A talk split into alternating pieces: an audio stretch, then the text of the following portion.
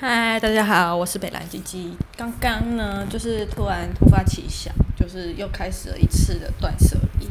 然后，呃，在这一周应该算是远距第三周吧。然后就是前两周我自己都有在整理我自己房间的书架的东西。那今天就想到我爸房间，就是我爸另外一个房间，我们都还是叫书房。那以前就真的是我国小到大一大二的书房吧。嗯嗯，后来就是因为我到台北读书，很少回家，所以大部分都变成就是因为很少在家，那领土就渐渐被我爸占领这样子。然后里面虽然被他占领，变成他自己的书房，但里面还是有很多我自己以前国高中的嗯书啊，就是教科书那些，还有笔记这样子。那之前他就问我说要不要回收，就想说靠，要他自己也拿来佛书，就是他一样的佛书会拿四五本，说什么哦我要跟人家结缘，但根本就没有人要跟他结缘啊。那我就以前就会偷偷的一两本一两本这样偷偷帮他回收，但他都没发现这样子。那刚才就想说算了，顺便来断舍离好了，反正就是真的不需要了，就一丢哦，叠到就是国高中的东西的教科书，还有一些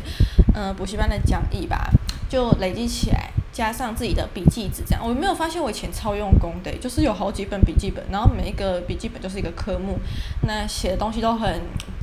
有由浅入深，很详尽这样子。就想说我以前真的有那么认真哦，那怎么现在这么废这样子？然后就想说，哎呀，以前就算会读书也不怎么样了，现在出社会还不是一个乐色工作人，对。然后，然后那时候刚整理完，我就清点一下，发现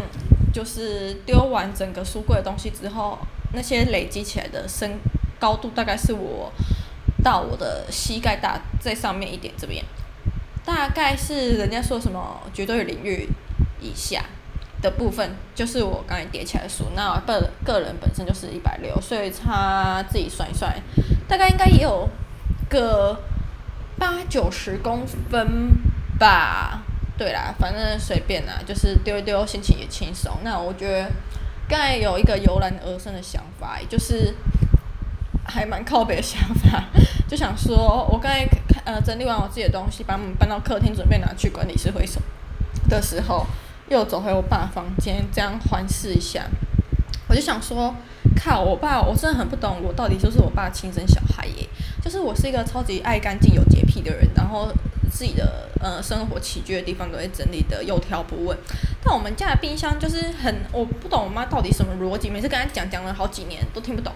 就是很喜欢把一些东西一包一包用塑胶袋包起来，我想说到底有有什么毛病？为什么每个东西都要用塑胶袋包起来？然后她叫我去冰箱拿东西，我永远都找不到，就是她要我找的东西，除非是很明确的东西，例如什么我要吃的优格之类的，就会放在很明显的地方。